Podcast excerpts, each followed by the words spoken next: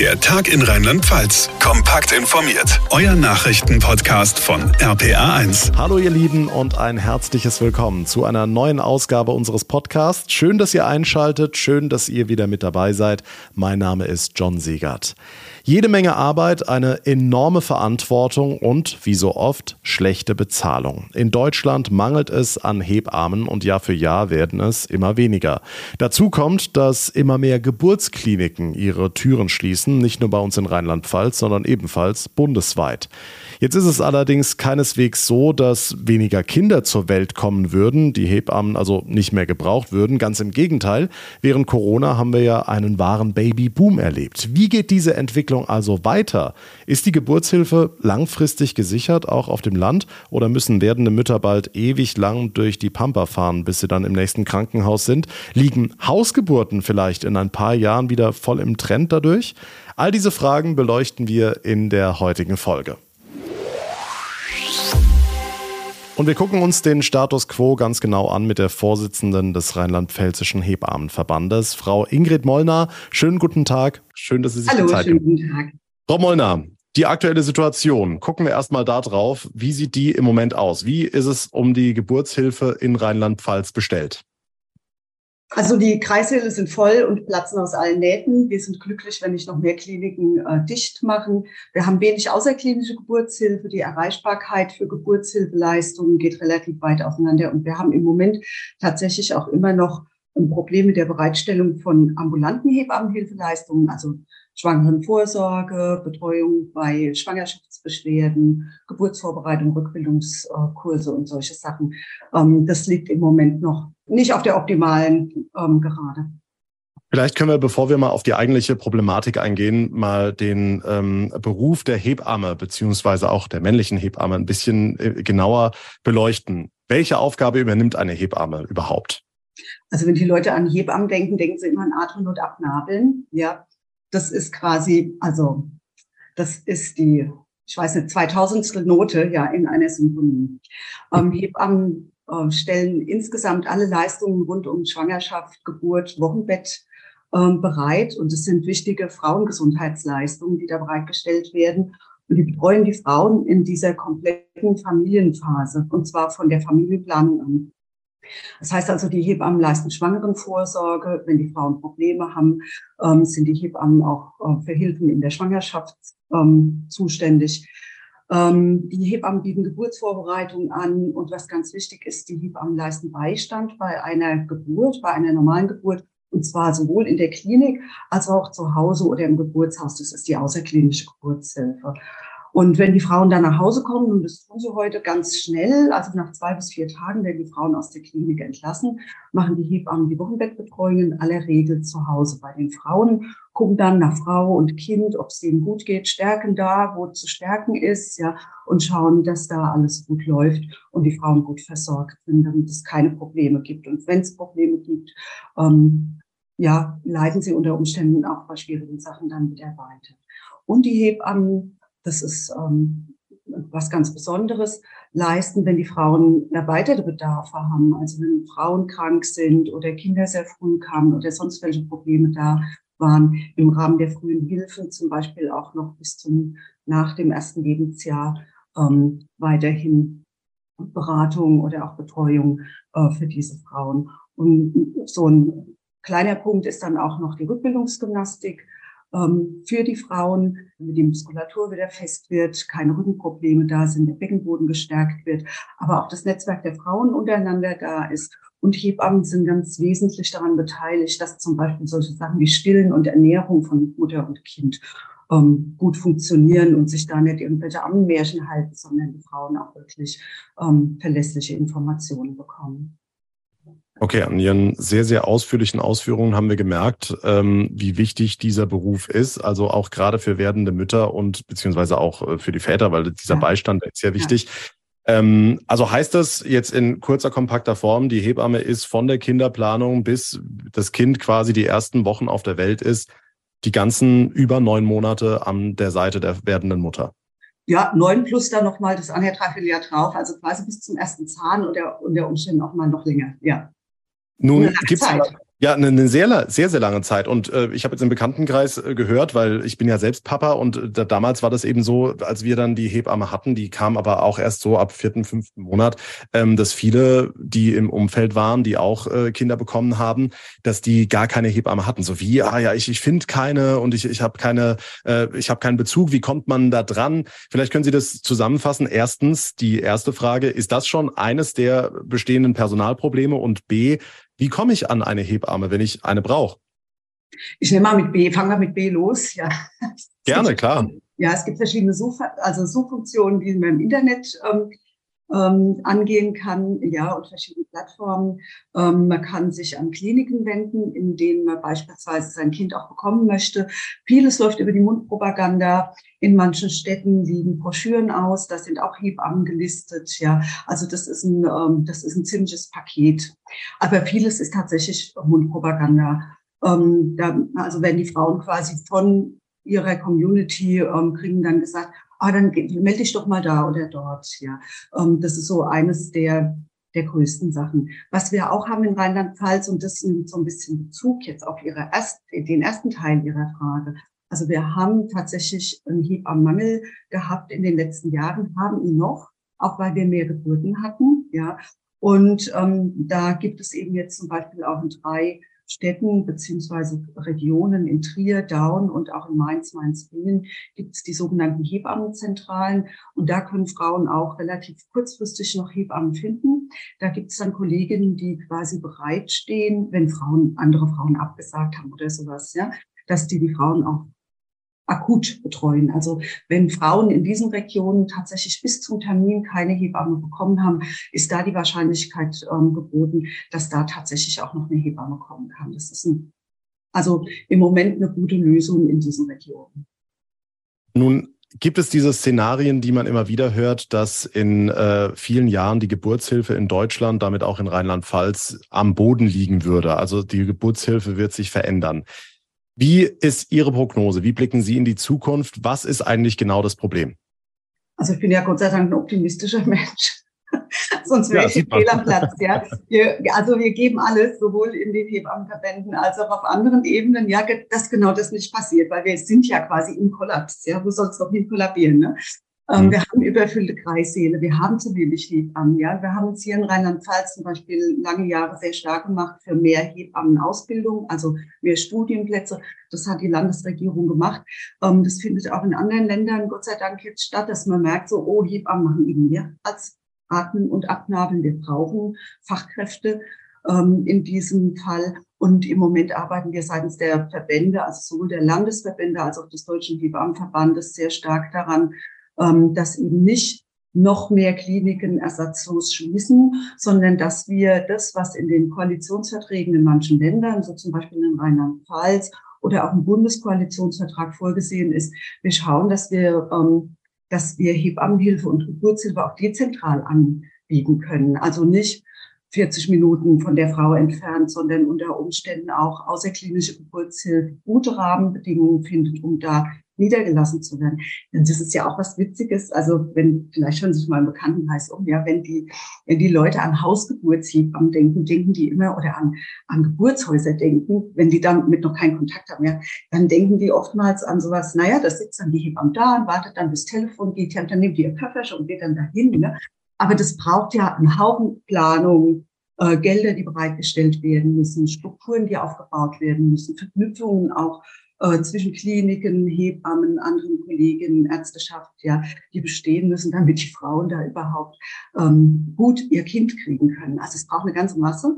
Und ähm, da sind die Rahmenbedingungen im Moment noch optimal, äh, nicht optimal. Da arbeiten wir seitens der Hebammenverbände dran zu schauen, was kann denn passieren, damit wir eben nicht weiter in den Kollaps gehen. Ja, wir, das mit nicht weiter Kliniken schließen, ersatzlos, ja, die Frauen immer weiterfahren müssen, die Kreissäle ähm, immer schlechter auch mit Personal ausgestattet sind. Ja, im Moment haben wir häufig den Fall, dass zwei bis drei ähm, Frauen pro Hebamme äh, betreut werden, manchmal auch fünf. Ja, äh, das ist allerdings die Ausnahme und da ist es wichtig, dass die ähm, dass die Politik darauf reagiert, dass da Konzepte in die Kreissäle hinein kommen, damit Betreuung wirklich eins zu eins stattfinden kann, dass die Finanzierung der Hebammenstellen in den Kreissälen und auf der Wochenstation so läuft, dass auch eine gute ähm, Hebammenbetreuung stattfinden kann. Und da ist für uns auch ein ganz wesentliches Anliegen, ähm, diese, diese, diese ganze Gesundheitsleistungspalette auch, oder auch dieser Beruf der Hebamme, ja,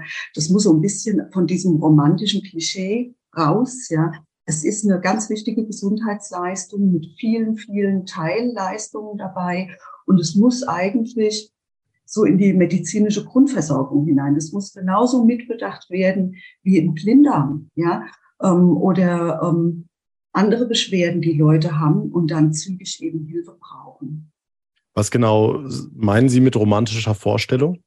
Ja, eben diese romantische Vorstellung, dass Hebammen nichts anderes machen, wie jetzt beispielsweise, also ähm, ja, drücken Sie, drücken Sie, drücken Sie, ja, und das Kind abnahmen, alles ist da, oder mal nett beim Stillen zuschauen, ja, sondern dass Hebammenleistungen wirklich von der Familienplanung bis weit ins erste Lebensjahr hineingehen, dass die wichtig sind, ja, dass die Hebammenleistungen, wenn sie nicht da sind, eigentlich dazu führen, dass es den Frauen dann auch oftmals nicht gut geht. Ja, die ähm, Hebammen arbeiten ja, und das sagt dazu im genetischen Kontext. Das heißt, wir haben nicht nur einfach eine kranke Frau, die wir dann kurieren, ja, sondern wir haben eine gesunde Frau und ein gesundes Kind, das wir gesund erhalten oder dass wir sagen, ähm, hier ist was nicht mehr ganz so in Ordnung, ja, da muss man mal die Stellschrauben drehen für dieses und jenes. Und das eben über diese lange, lange Zeit von der Familienplanung bis weit eben ins erste Lebensjahr des Kindes für Mutter und Kind. Und das muss begriffen werden. Das ist, ein, das ist so ein Punkt. Das ist eben kein Blinddarm und nicht bloß einfach die Geburt ganz am Ende mit Pressen, Pressen, sonst was, ja, sondern das muss einfach begriffen werden, dass diese komplette Palette total wichtig ist für die Frauen und dass es zugänglich sein muss. Das heißt, dass die Frauen wirklich auch nicht 40 Minuten gondeln müssen, äh, bis sie da mal auf eine Hebamme treffen und dass, ähm, ja, dass da Strukturen entstehen, dass das bereitgehalten werden kann. Ja, ich stelle mir das auch schön vor, mit einer werdenden Mutter in den Wehen äh, 40 Minuten zur nächsten Geburtsklinik zu fahren. Also ist auch als Mann wahrscheinlich nicht die schönste Nein, Autofahrt, die man haben ja, kann. Es ist ein schwerer Start. Ja, ja. definitiv. Ja. Und äh, stressfrei ist anders.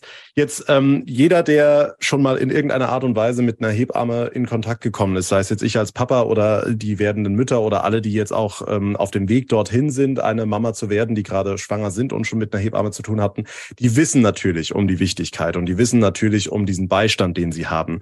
Aber ich höre bei Ihnen immer so raus, dass Sie ähm, die ganze Zeit kämpfen. Also sie sind die ganze Zeit dabei, äh, eigentlich dafür zu werben. Hallo, wir sind übrigens wichtig. Hallo, wir sind übrigens nicht jetzt einfach nur irgendwie ein Blinddarm oder wir sind halt nicht nur irgendwie jetzt der, der, die, die, die Praktikanten, die dann da mal kurz Händchen halten. Was erleben Sie denn da? Oder was, was erleben Ihre, Ihre Mitglieder, die eben ähm, im Krankenhaus sind, also werden die dann zum Teil nicht für voll genommen oder, oder also warum müssen sie so die Werbetrommel rühren?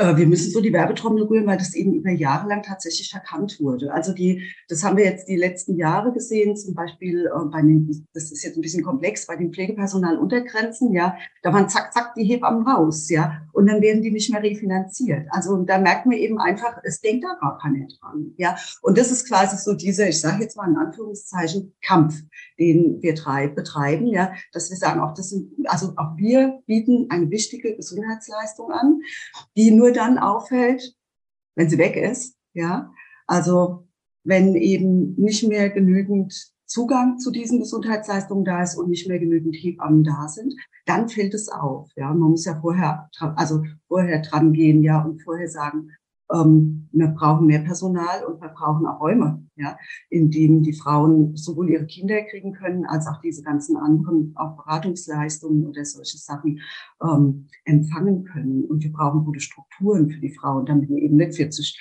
Minuten, ich sage jetzt mal durch die Eifel oder die Mosel entlang, kann ja idyllisch sein, ja, wenn man in Urlaub ja, schön. Ja? Aber da nicht fährt man gerne auch mal langsam. ja, aber eben nicht ähm, also eben nicht, wenn man unter Umständen auch nur zu einer CDG-Kontrolle geht oder denkt, habe ich jetzt einen vorzeitigen Blasenpunkt oder habe ich keinen? Und es ist vielleicht das dritte Kind, ja, und die anderen sind zu Hause, ja, und werden von der Nachbarin ähm, äh, versorgt, ähm, dann macht es einen Unterschied, ob man zehn Minuten zur Hebamme fährt, ja, oder zehn Minuten zur nächsten Klinik fährt, oder ob das 40 Minuten sind und man wartet dann unter Umständen noch anderthalb Stunden, bis man dran ist, ja.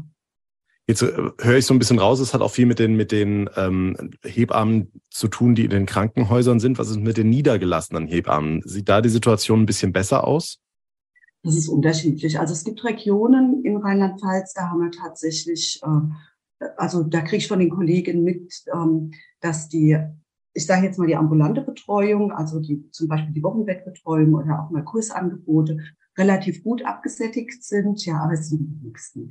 Also im Moment haben wir tatsächlich einen ziemlichen Notstand auch, was Wochenbettbetreuung beziehungsweise auch was die Kursangebote angeht, weil die Hebammen oft gar keine Räume haben, ja, um Kursangebote zu halten. Und dann, dann ist das sehr reduziert und das ist für die Frauen in diesen Regionen oftmals nicht gut. Das ist dann das, was bei mir am Schreibtisch liegt, ne? wenn dann die Eltern anrufen. Also oft rufen ja die Väter tatsächlich an und sagen, wir haben jetzt schon 40 Hebammen angerufen, ja, wir haben immer noch keinen. Ja, und in sechs Wochen ist Termin. Ja, wir machen da jetzt schon rum, seit dann und dann und dann, was können wir tun? Ne? Und da bin ich dann zum Beispiel immer ganz glücklich, wenn es eine Region ist, wo wir sagen können, da gibt es eine Hebammenzentrale, melden sich da, ja. Oder ähm, wenn wir Kontakt haben in die Hebammenkreise hinein, über unsere Kreisvorsitzenden und sagen können, meint ihr, da wäre vielleicht noch eine Kollegin irgendwie frei? Ne? Wir selbst vermitteln keine im Hebammenverband, das muss ich dazu sagen. Aber da kriegen wir also von den Eltern ganz häufig diese Rückmeldung. Oder auch wenn keine Kursangebote stattfinden. Das haben wir in Rheinland-Pfalz schon auch, ja. Mhm. Wenn ich jetzt, also bleiben wir kurz bei den Hebammen an sich, wenn ich jetzt eben mich bei ähm, der Hebamme wahnsinnig wohlfühle. Sie haben vorhin das Stichwort Hausgeburt angesprochen. Ein Thema, das sehr, sehr, sehr, sehr viel Angst macht und auch sehr viel äh, Unbehagen und Unsicherheit. Also ich glaube, Unsicherheit ist das größte äh, Schlagwort, was dazu passt, auslöst. Ähm, kann meine Hebamme, die mich die ganze Zeit umsorgt, mit der ich mich super gut verstehe und danach immer super schön Kaffee trinke, äh, kann die mich auch bei der Geburt begleiten? Also kann die Hebamme quasi federführend mit mir die Hausgeburt durchführen? Wie läuft das genau ab? Wie muss ich mir das vorstellen und ähm, welche Risiken gibt's da? Also wenn, wenn Ihre Frau jetzt sagt, ich möchte gerne Hausgeburt machen, ähm, sollte die sich sehr früh schon bei einer Hebamme melden, die das tatsächlich anbietet. Denn die Hebammen müssen sich speziell versichern und die brauchen bestimmte Dinge, die müssen sie bereithalten. Die brauchen bestimmte Fortbildung, sie brauchen Material, ja. Also sie müssen diese Leistung einfach auch sichern können. Ähm, dann wird die Hebamme mit ziemlicher Sicherheit die Schwangerenbetreuung dort auch mit begleiten, damit die die Frau kennt. Das ist sinnvoll, ja. Und dann kann die Frau tatsächlich bei der Hebamme ihr Kind bekommen, beziehungsweise die Hebamme kann dann zur Frau, also zur Frau fahren und dort die Hausgeburt machen, wenn es keine weiteren Risiken während der Schwangerschaft gibt. Wenn nicht, und dann kann die Hausgeburt nicht stattfinden. Und damit ist es doch eigentlich relativ risikoarm. Denn was die Hebammen machen müssen, wenn sie Hausgeburten oder Geburtshausgeburten angeben, ist eben sicherstellen, dass Verlegung stattfindet, dass unter Umständen auch eine notärztliche Betreuung stattfindet, ja, dass man eine Geburt schnell abbrechen kann oder beispielsweise im Falle einer Blutung relativ flott auch eine Klinik anfahren kann, damit die Risiken für die Frauen minimiert sind. Und wir kennen die Berichte aus der außerklinischen Geburtshilfe. Da gibt's natürlich auch Zwischenfälle, aber die hat man auch in der Klinik. Ja, und ähm, in aller Aber da ist die Annahme von vielen, dass, dass man da besser versorgt ist. Also bleiben wir jetzt beim Thema Blutung, keine Ahnung, mhm. Plazenta-Riss, Plazenta-Ablösung, irgendwas. Ähm, da, da reagieren die Kolleginnen. Genau, und, und, und da denken viele eben, ach, dann ist der Arzt oder, oder die Ärztin eben schnell da. Da bin ich besser versorgt, als wenn ich dann halt erst noch irgendwie ins Krankenhaus gebracht werden muss. Und das ist nicht ganz so. Also man kann das nicht auf eins zu eins setzen, ja, sondern das ist tatsächlich so, die Kolleginnen achten da sehr genau drauf. Gibt es Risiken? Gibt es frühe Anzeichen für was? Ja. Und entweder verlegen sie zügig, ja, oder sie richten eben einfach Maßnahmen aus, damit das, was sich da jetzt gerade abzeichnet, gar nicht erst stattfindet, ja. Sieht sowas also aus haben, in der, also in, in der Praxis? Wenig, also wir haben tatsächlich wenig, äh, ich sage jetzt mal Todesfälle oder geschädigte Kinder, bei Hausgeburten oder bei Geburtshausgeburten ist so, ja. Würden Sie guten Gewissens jeder Frau, die darüber nachdenkt, eine Hausgeburt empfehlen, wenn es der Frauenarzt und die Hebamme zulassen? Ja. Also, dass man jetzt quasi motiviert, über den eigenen Schatten zu springen, diese Unsicherheit vielleicht irgendwie wegredet und sich da ein bisschen von der Hebamme beraten lässt. Und könnten Sie das guten Gewissens empfehlen? Definitiv, ja. Also ich biete keine Hausgeburten an, ja, aber ich habe hier im Umfeld einiges an Hausgeburtshebammen und wir sind ja auch innerhalb des Verbandes in die außerklinische Geburtshilfe rein vernetzt. Das heißt, wir stehen auch in gutem Kontakt mit den Hebammen, die hier in Rheinland-Pfalz Geburtshäuser betreiben oder Hausgeburten machen. Ähm, ich kenne die Zahlen, ja, die sehr gut sind. Ich kenne auch, also sehe auch die steigenden Bedarfe, ja. Ähm, ich weiß, wie die Kolleginnen reagieren und ähm, Klar ist, es muss vorher ein also Gespräch stattfinden, das kann man nicht einfach so raus. Ja. Die Hebammen mhm. müssen Zeit haben. Ja, das ist ein großes Problem im Moment. Wir haben mehr Nachfragen, als wir Hebammen haben, die das machen. Und ähm, wenn die Frau sich dann dazu entschließt, ja, und das komplette Umfeld damit auch ähm, d'accord geht, und dann ist das überhaupt kein Problem. Ja. Anders ist es vielleicht sogar besser für die Mama, die dann danach nicht im Krankenhaus liegt, sondern eben in den heimischen vier Wänden direkt mit ihrem Kind verbunden ist? Also da kenne ich jetzt natürlich auch die Frauen, ja, die ähm, ähm, Hausgeburten machen, dadurch, dass wir ähm, stark verwoben sind, auch in die Elternschaft, ja. Und die sind natürlich hin und weg. Ja, also für die ist es, für Frauen, die sich für eine außerklinische Geburtshilfe entscheiden, betreut werden von der Hebamme quasi wirklich im Rundum-Paket, ja, und dann ihre Geburt zu Hause oder im Geburtshaus auch erleben. Für die ist das tatsächlich die erste Wahl. Und die sind da glücklich und zufrieden. Die können sich tatsächlich oft auch diese Klinik gar nicht mehr so vorstellen.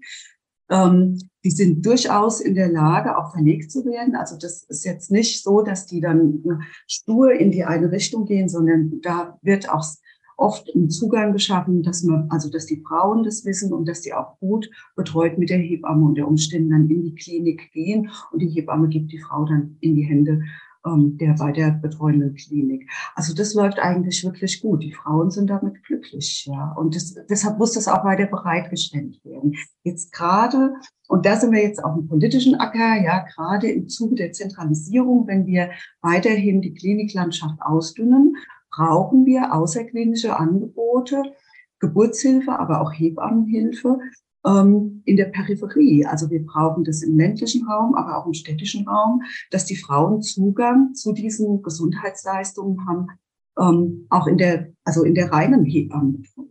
Ja, und was ist dabei, wenn es der Frau tatsächlich gut geht, wenn die Schwangerschaft unproblematisch verlaufen ist, ja, und alle Strukturen da sind, dass wenn was schiefgehen sollte, ja, das frühzeitig erkannt wird und dann da auch verlegt werden kann oder gut nach weiter betreut werden kann.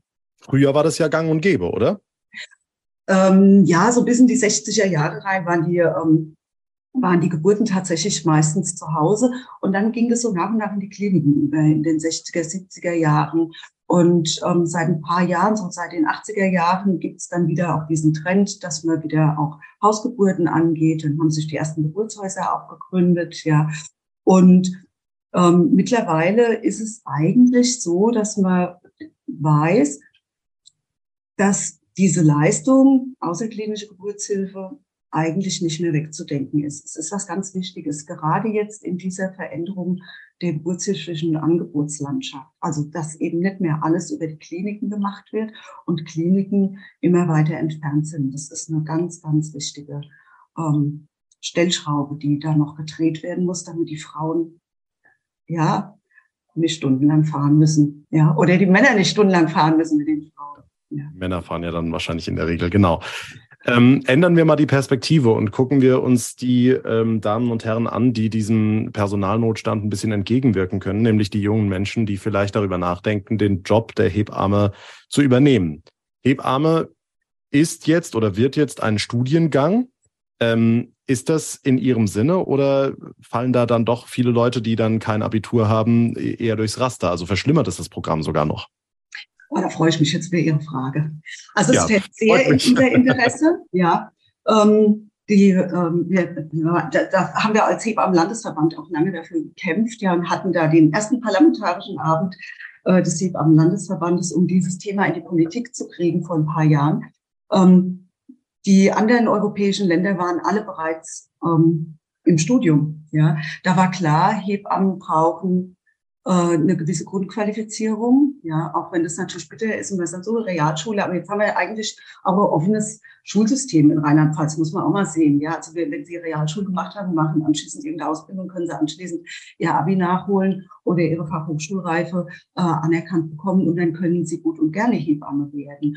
Und äh, dieses Hebammenstudium ist ein anderer Ansatz des Lernens. Ja, wir haben ja nun Gott sei Dank über dieses Hebammengesetz ein duales Studium, also ähnlich wie bei den angewandten Informatikern. Ja, ähm, das heißt, die Hebammenstudierenden haben ihren Festvertrag mit einer Klinik. Sie haben die Möglichkeit, in die Außerklinik zu gehen. Das ist vorgesehen für 480 Stunden. Das wird im Studium abgebildet. Und sie haben, ähm, sie, sie lernen nicht mehr quasi ein Buch und dann halt mal auswendig lernen und abgefragt. Das ist jetzt ein bisschen platt, ja, aber so haben wir das noch gemacht in den 80ern ähm, sondern die lernen wissenschaftlich arbeiten. Das heißt, die lernen Studien lesen. Das ist was total Wichtiges. Wenn man das nicht kann, ich habe das Jahre nicht gekonnt, ja, da quälen sie sich ab und wissen nachher nicht, was drinsteht. Sowas kann man lernen, ja, und das geht ganz schnell. Und dann gucken sie eine Studie durch und sie können die beurteilen, ist die seriös, wo kommt die her, ja, und sie können das, was an Ergebnissen da ist, können sie sehen.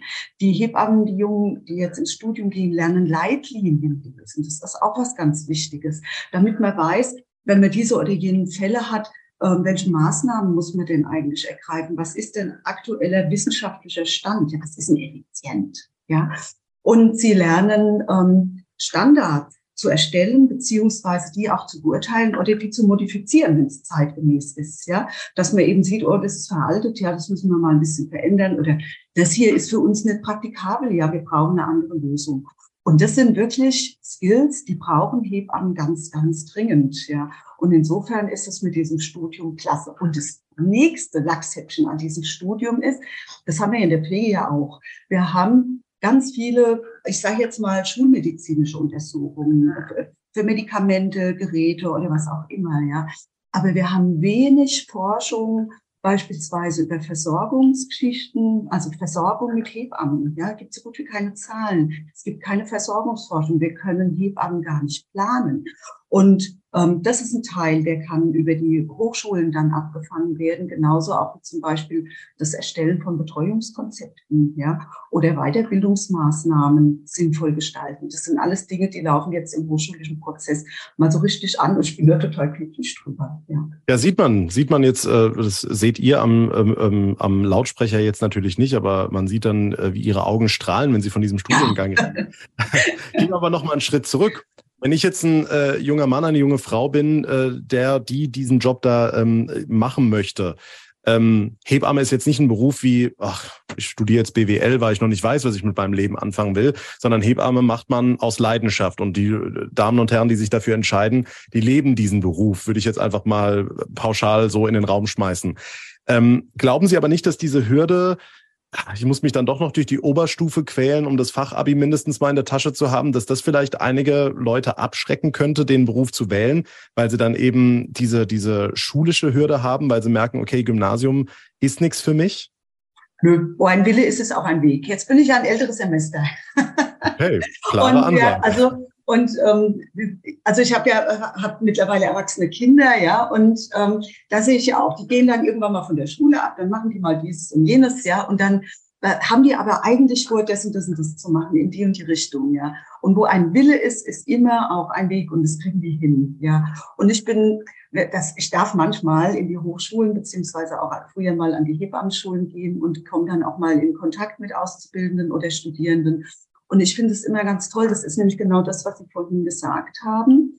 Ähm, da ist so viel, also so viel Herzblut noch zu spüren, ja, und noch so viel Engagement und noch so viel Wille.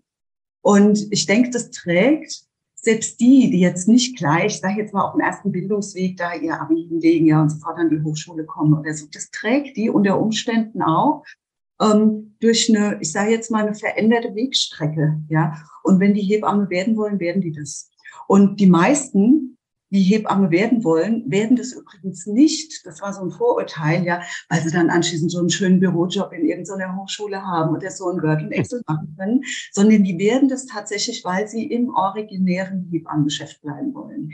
Ja, also weil sie schwangere Frauen, ähm, weil sie Kinder betreuen wollen, also Neugeborene und Säuglinge betreuen wollen, weil sie Geburten machen wollen, weil das, also es ist schon ein besonderer Beruf. Haben Sie denn Zahlen, wie viele ähm, Studierende es da jeden, jedes Jahr gibt? Ja, also in Rheinland-Pfalz ist es so, dass wir im Moment 46 Studienplätze haben. Ich kann jetzt nur für Rheinland-Pfalz sprechen. Im Moment haben wir 46 Bitte, ja. Studienplätze an der Hochschule in Ludwigshafen und ab Oktober läuft ein Studiengang ähm, noch in Mainz äh, mit dazu. Dann haben wir, ich glaube, 78 oder 79 Studienplätze in Rheinland-Pfalz pro Jahr. Das ist gut. Auch dafür haben wir lange gekämpft. Ja, aber da war die Politik dann, ich sage jetzt mal am Ende, das war, war jetzt also wirklich auch ähm, einsichtig und haben da sehr gut reagiert von Landesseite aus und haben da auch noch mal was bereitgestellt. Insofern bin ich zuversichtlich, dass wir, wenn es uns gelingt, diese ganzen Studierenden auch wirklich in der Klinik und in der Freiberuflichkeit gut zu halten. Also, dass sie uns nicht irgendwie rauskrätschen, weil sie sagen, boah, das kann man gar nicht leisten. Ja, das ist ja 24 Stunden rund um die Uhr, kein Frei, kein Nix, ja, Schichtdienst, sonst was. Ja, das kriege ich nicht gebacken, ich höre da auf. Ne? Wenn es uns gelingt, diese jungen Kolleginnen tatsächlich mit gut ein, gut einzubinden, dann haben wir in den nächsten Jahren, äh, kommen wir auch mal so aus dieser Talsohle raus, was die Personalversorgung angeht. Insofern bin ich eben eigentlich eher zuversichtlich. Was ich merke es. Also ich, die, diese, diese ja. düstere schwarze Wolke, die wir jetzt eingangs hier skizziert haben, die wollen Sie gar nicht so wirklich sehen. Das ist also schön. Ich möchte, genau, ich möchte mir so auf den wolkenlosen Himmel gucken. Ja, da hängen natürlich irgendwie noch so ein paar Clouds davor. Ähm, ja, wenn wir mal ordentlich blasen, dass die wegkommen. Ja, und ähm, ich hoffe, dass es wirklich besser wird als es im Moment ist. Ja, weil ich kann mir nicht vorstellen, dass es in dieser Richtung noch schlimmer werden kann. Im Moment ist es wirklich krass. Okay, dann sagen Sie doch mal äh, allen jungen Menschen, die darüber nachdenken, den Job anzugehen oder zu starten, ähm, warum ist Hebamme der beste Job der Welt? Es ist so positiv.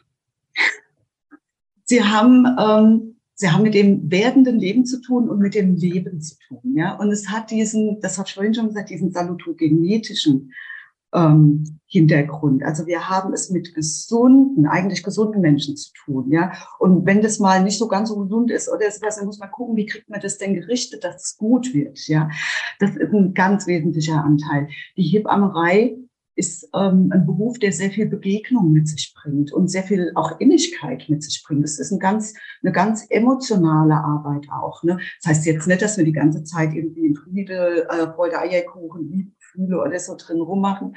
Aber das ist schon einfach auch, also es ist ein Wunder, ja, ähm, wenn aus einem, einem Nichts eine Schwangerschaft wird, ja, und dann kommt ein Kind auf die Welt und es reicht mal und es trinkt an der Brust und es wächst und gedeiht und Eltern finden in die Mutterschaft, ja, und wo sie vorher vielleicht noch da standen und so, uh, ich weiß noch gar nicht, wie das werden soll, ja, sind die dann einfach kompetent, ja, und das begleiten zu können mit all den Aspekten, die darum sind, also die emotionalen Aspekte, aber auch die Körperarbeit, ja, die dabei ist. Bei der Geburt, die Frauen liegen nicht wie im Fernsehen einfach nur auf dem Bett, ja, und ruhen da so ein bisschen, sondern die laufen rum, die bewegen sich, ja, man ist dabei, man gibt mal Tipps, ja, die liegen in der Badewanne und gehen wieder raus. Das sind einfach so Dinge, die sind sehr eng am Menschen und also unglaublich beglückend auch. Sehr schönes Statement zum Schluss. Vielleicht ähm, ganz abschließende Frage. Wenn Sie einen Wunsch frei hätten, auch an die Politik oder an die Krankenhäuser oder so, was würden Sie sich wünschen, damit Ihr Berufsstand in Zukunft ein bisschen besser angesehen werden würde, beziehungsweise dass es dem besser geht? Also denen würde ich ja gerne meine Vision einer guten Geburtshilfe und Hebammenhilfe ähm, oder in der guten Ausstattung von Geburtshilfe und Hebammenhilfe einfiltern. Ja, ein Wunsch würde da jetzt nicht ausreichen. Also ich denke, es muss wirklich mehr passieren als nur eins. So also ein paar Sachen hatte ich ja schon skizziert. Also es muss in die Grundversorgung mit rein. Es muss in seine, also vollumfänglich auch notwendig gesehen werden. Ähm, es braucht Raum, es braucht Zeit, es braucht gute Betreuung, ja. Ähm, und es braucht Rahmenbedingungen, damit es überhaupt stattfinden kann. Und ähm, wir sind in Kommunikation mit der Politik. Das ist ähm, schon so, dass da auch zugehört wird. Ja, ähm, da muss man dranbleiben. Und ja, wäre toll, wenn die meine Version von einer erreichbaren und gut betreuten Geburt und Hebammenhilfe mittragen würden. Na, und an die Kliniken möchte ich ab. Bitte, ja. ja.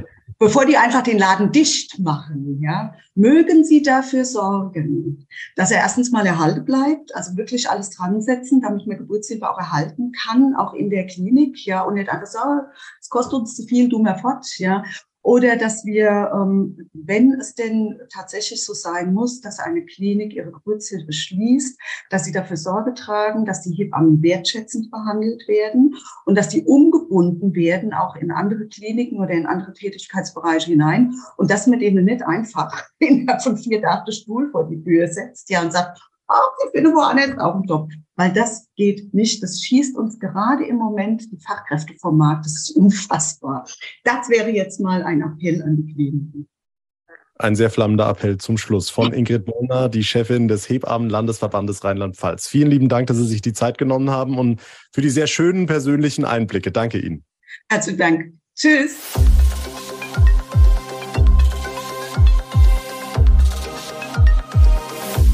Wie genau sieht so ein Hebammenstudium aber eigentlich aus? Das wollen wir uns jetzt mal näher anschauen. Was lerne ich dort konkret? Wo liegen die Vorteile gegenüber der normalen, der klassischen Hebammenausbildung? Und was muss ich dafür mitbringen? Das alles erläutert uns nun die Leiterin des Bachelorstudiengangs Hebammenwissenschaft an der Hochschule für Wirtschaft und Gesellschaft in Ludwigshafen, Frau Professor Nina Knape. Schönen guten Tag.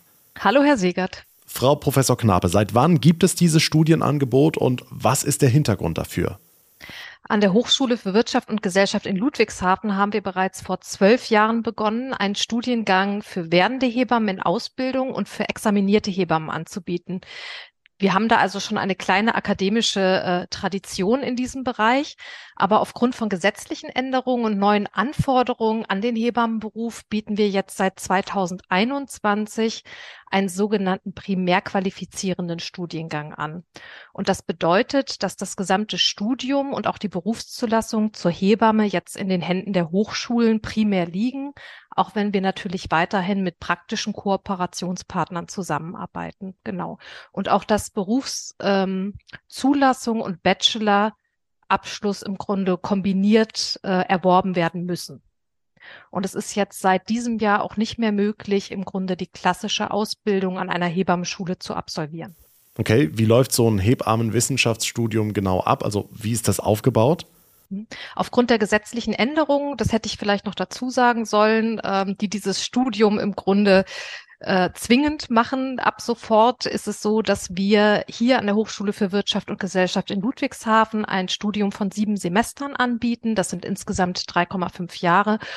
Und es ist so, dass sich Theorie- und Praxisphasen im Grunde abwechselnd. Also man könnte ganz stark vereinfacht jetzt sagen, bei dem Studienmodell, ein Drittel der Zeit findet in der Praxis statt, ein Drittel findet in der Lehre an der Hochschule statt und ein Drittel ist im Grunde eine Selbstlernzeit, die die Studierenden nutzen, um Sachen auszuarbeiten, vorzubereiten, nachzuarbeiten. Und in der Praxis ist es so, dass die Studierenden bei unseren Kooperationspartnern eingesetzt werden. Das heißt, die gehen in Krankenhäuser, in Kreissäle, auf Wochenbettstationen und aber auch in die sogenannte Außerklinik. Das heißt, zu freiberuflichen Hebammen, die Schwangerenvorsorge, Hausgeburten oder Wochenbettbesuche anbieten oder auch in Geburtshäuser.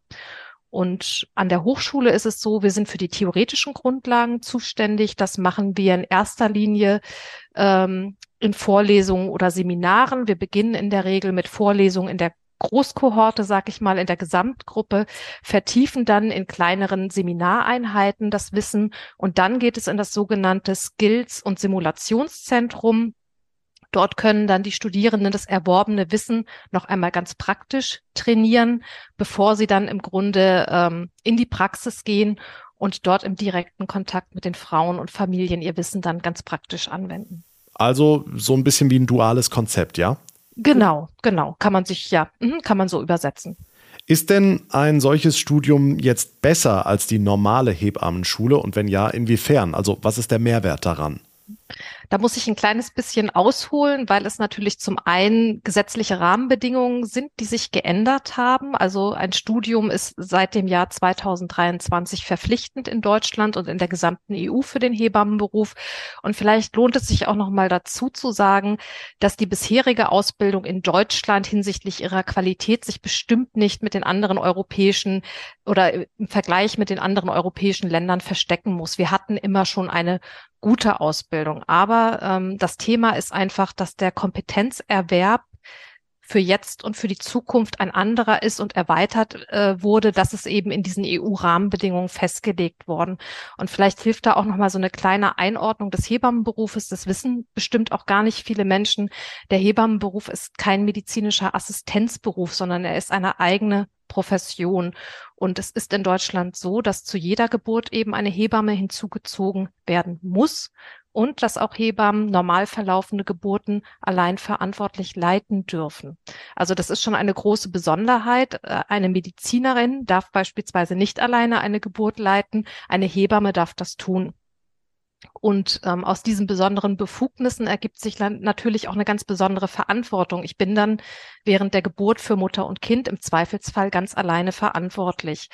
Und wenn wir dieses Niveau jetzt mal ähm, uns anschauen, dann ist es so, dass die bisherige Ausbildung an den Hebammenschulen, die könnten wir ähm, im Abschluss mit einer Gesellin im, im Handwerk vergleichen.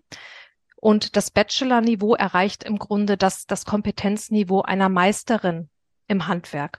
Und das ist jetzt vielleicht so ein bisschen pathetisch, aber ähm, ich denke schon, dass jede Frau und jede Familie es verdient hat, auch in dem Bereich von einer Meisterin ihres Faches betreut zu werden, ähm, dass das gar nicht hinterfragt wird. Und es wird ja beispielsweise in den medizinischen Fachdisziplinen auch nicht hinterfragt. Das ist eine Selbstverständlichkeit, dass mit dieser großen Verantwortung im Grunde auch ein akademischer Abschluss einhergeht.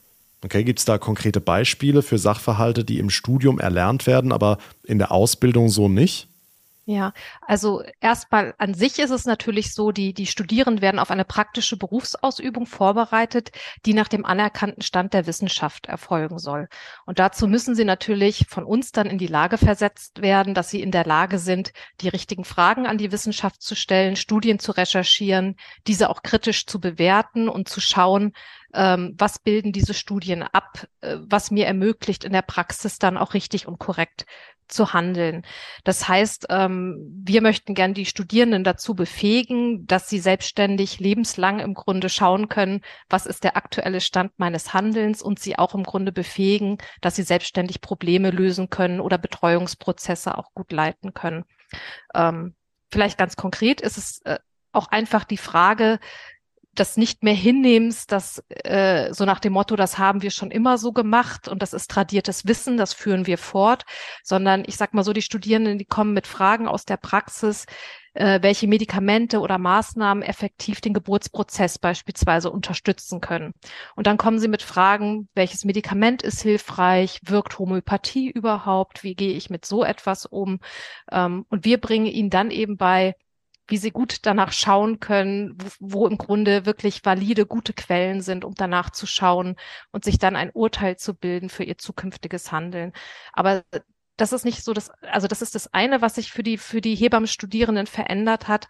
Aber mit diesem Studium hat sich auch ein bisschen der formale Rahmen verändert. Also die Studierenden profitieren im Studium auch davon, dass es jetzt eine gesetzliche Verpflichtung zur Praxisanleitung beispielsweise in der Praxis gibt. Also jetzt ähm, müssen Studierende äh, strukturiert angeleitet werden in der Praxis. Und das ist jetzt auch endlich durch den Gesetzgeber in der Finanzierung gesichert. Das heißt, die Krankenhäuser und die freiberuflichen Hebammen bekommen jetzt auch eine Refinanzierung dafür, dass sie die Studierenden eben in der Praxis dann auch ganz gezielt anleiten. Und worauf wir sehr im Studium eben nochmal achten, ist, dass wir Theorie und Praxis miteinander verzahnen. Das war bislang auch nicht in dem Sinne so üblich, dass wir im Grunde theoretisch etwas lehren, und das soll dann auch an dem entsprechenden Praxiseinsatzort umgesetzt werden. Also ein Beispiel wäre, wenn die Studierenden jetzt äh, lernen, eine Untersuchung bei einem Kind durchzuführen oder eine Wöchnerin zu betreuen, dann werden sie auch nachfolgend auf der Wochenbettstation beispielsweise eingesetzt. Wenn sie lernen, eine Geburt zu leiten, zu betreuen, dann werden sie danach auch im Kreissaal eingesetzt. Also es hat eine Systematik, wie Theorie und Praxis sich aufeinander beziehen. Und das war vorher ähm, nicht so strukturiert über die Curricula an den Hebammenschulen geregelt. Also da gibt es eine ganze Menge Veränderungen. Aber wie sieht es mit dem Gehalt aus? Generell wird ja wenig Geld in solche Fachkräfte investiert. Hat sich das durch den Studiengang jetzt verändert? Also es ist erstmal so wie in der Ausbildung auch, dass die Studierenden äh, während ihres gesamten Studiums ein Gehalt schon mal bezahlt bekommen. Das äh, ist in einer ähnlichen Höhe, Höhe wie vorher das Ausbildungsgehalt war. Das ist aber schon mal äh, sag ich mal, ein sehr lohnender Einstieg für ein Studium. Also da ist natürlich der Lebensunterhalt zumindest in den Grundzügen schon mal gesichert. Und natürlich sehen wir, dass für die Absolventin eine höhere Eingruppierung dann in einem Beschäftigungsverhältnis natürlich angemessen wäre. Aber ich glaube, man muss auch da gut auf, äh, aufpassen, dass die erfahrenen Praktikerinnen im Kreissaal beispielsweise nicht ausgespielt werden gegen die jungen Absolventinnen eines Studiengangs. Also ich kann mir gut vorstellen, dass, dass Absolventinnen, die dann auch eine gewisse Berufserfahrung haben, und wir haben ja so gerade auch über den Mehrgewinn an Kompetenzen gesprochen, dass wenn sie diese Mehrkompetenzen auch einsetzen tatsächlich in ihrem beruflichen Feld. Ich sage mal so etwas wie, sie arbeiten aktiv auch in der Qualitätssicherung in einer geburtshilflichen Einheit mit. Sie helfen Standards zu entwickeln für die geburtshilfliche Betreuung, ähm, dass es dann auch sehr angemessen ist, dass sie auch in der Gruppierung ein Stück weit nach oben geraten. Würden Sie sagen, der Job ist nun insgesamt, also durch Studium, durch Gehalt etc., attraktiver geworden als vorher? Das ist wirklich eine sehr, sehr spannende Frage, weil es natürlich nicht nur einen Grund dafür gibt, warum ein Beruf attraktiv ist. Und äh, grundsätzlich ist und bleibt der Beruf der Hebamme, glaube ich, ein Wunschberuf von ganz, ganz vielen Menschen. Das war schon immer so und ich hoffe und glaube, das wird auch so bleiben. Aber natürlich ist die Attraktivität des Berufes auch an Arbeitsbedingungen geknüpft und ähm, die Arbeitsbedingungen sind tatsächlich insbesondere in den geburtshilflichen Abteilungen an vielen Stellen schwierig, die Kolleginnen in der Praxis häufig überlastet. Und das ist etwas, da sprechen wir vom beruflichen Verbleib, was oft den beruflichen Verbleib auf Dauer oder auch den Umfang der Beschäftigung ähm, dann immer äh, fraglich werden lässt. Also wie lange und wie viel die Kolleginnen tatsächlich äh, dort arbeiten möchten. Und das ist, glaube ich, ein strukturelles Problem, was alle Gesundheitsberufe haben, also nicht nur die Hebammen. Für die individuelle Absolventin, glaube ich, bedeutet der Bachelor im Vergleich zur Ausbildung jedoch wirklich ähm, ein, eine gute Entwicklung, weil es auch einfach einen Ausweg aus der sogenannten Bildungssackgasse bedeutet. Also heute können sich jetzt Absolventinnen weiterqualifizieren. Das war mit der klassischen Ausbildung im Grunde kaum möglich. Wenn Sie heute sagen, Sie haben einen Bachelor, können Sie wie in jeder anderen Studienrichtung auch eben sagen, ja, da setze ich noch einen Master drauf. Ja, vielleicht möchte ich mich mit einer Promotion qualifizieren. Und ich finde das sehr wichtig, weil eben auch, wenn auch nicht zu 100 Prozent der Hebammenberuf ein Frauenberuf ist. Und ähm, da ist es mir ganz wichtig, dass es da Entwicklungspotenziale gibt und auch dieses Berufsbild einfach langfristig deutlich attraktiver wird und so systematische Benachteiligungen in so einem, ich sag mal, klassischen Frauenberuf dann auch minimiert werden können. Okay, wie sieht's denn mit der Nachfrage aus? Also wie wird der Studiengang angenommen und wie hat sich das in den letzten Jahren entwickelt? Also an der Hochschule für Wirtschaft und Gesellschaft in Ludwigshafen bei uns also ist die Nachfrage sehr, sehr gut. Wir haben äh, immer deutlich mehr Bewerberinnen im Grunde, als wir Plätze besetzen können. Also unsere Plätze sind natürlich auch so begrenzt, dass wir mit den Praxispartnern dann tatsächlich auch die Ausbildung in der Praxis mit einer guten Qualität sicherstellen äh, können.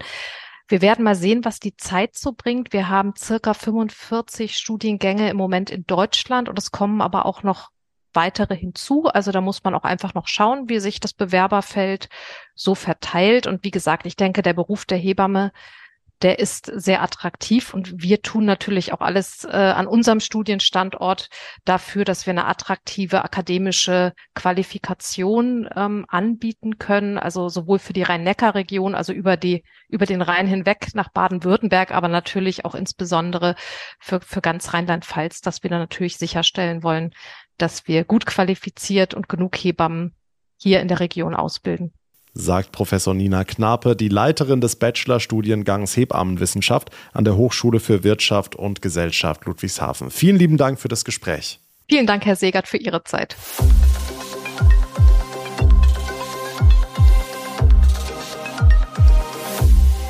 Die Fachkräfte werden also kommen, unter anderem in Ludwigshafen ausgebildet, aber wo werden sie künftig arbeiten? Wie sieht's mit unseren Kliniken im Land aus?